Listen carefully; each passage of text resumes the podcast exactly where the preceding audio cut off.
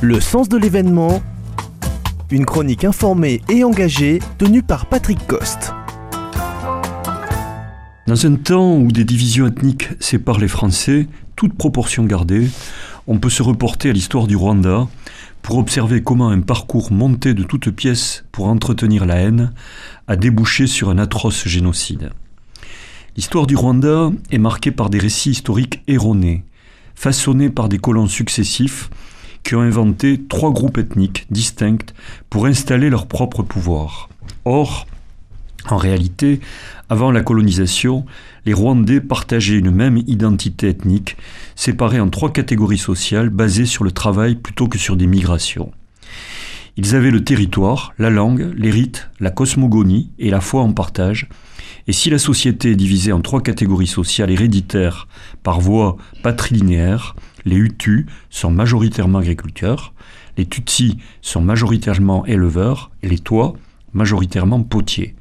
L'élaboration ancienne de ces catégories ne résulte pas d'immigration successive, mais de la division du travail agro-pastoral.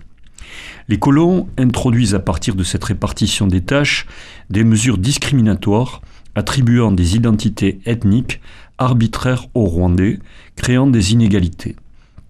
Après l'indépendance, ces distinctions restent alimentant les tensions politiques. Les gouvernements successifs perpétue des discours raciaux et des politiques de discrimination exacerbant les tensions. Mais après l'installation de ce récit mensonger, celui qui est avantagé veut y croire. Et quand au début du XXe siècle, force et pouvoir sont attribués par les colons à quelques chefs de Tutsi contre la centralisation du royaume, aucun ne refuse l'offre juteuse qui lui est faite. Une genèse inédite du peuple rwandais se propage.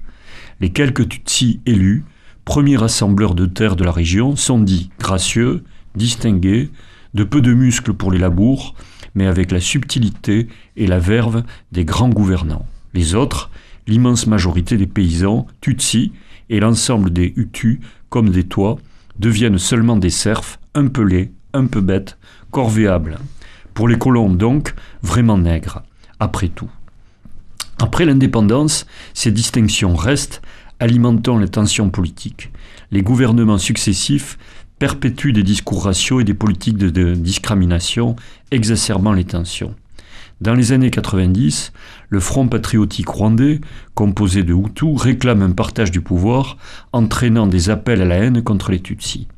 Des conflits armés et des politiques discriminatoires provoquent une spirale de violence. En 1994, ces tensions atteignent un paroxysme avec le génocide exacerbé par des décennies de divisions raciales et de discours haineux. Le génocide laisse des cicatrices profondes.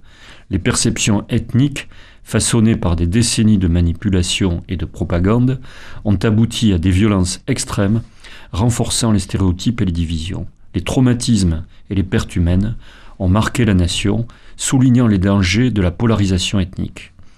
L'histoire du Rwanda illustre la dangerosité des distinctions ethniques qui créent des inégalités, alimentant des tensions sociales.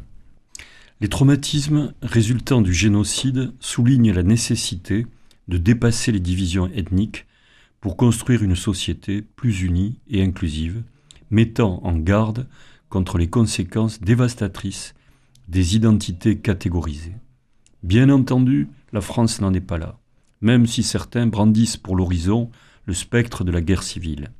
Mais avec cette histoire rwandaise, on voit à quel point ce sont des artifices créés par le pouvoir des colons, la propagande et l'intérêt que certains tirent de la situation qui ont entraîné le pire. Cela nous apprend que l'équilibre d'une société est fragile et que l'entretien de la haine et de la vengeance peuvent avoir des conséquences qui dépassent la raison.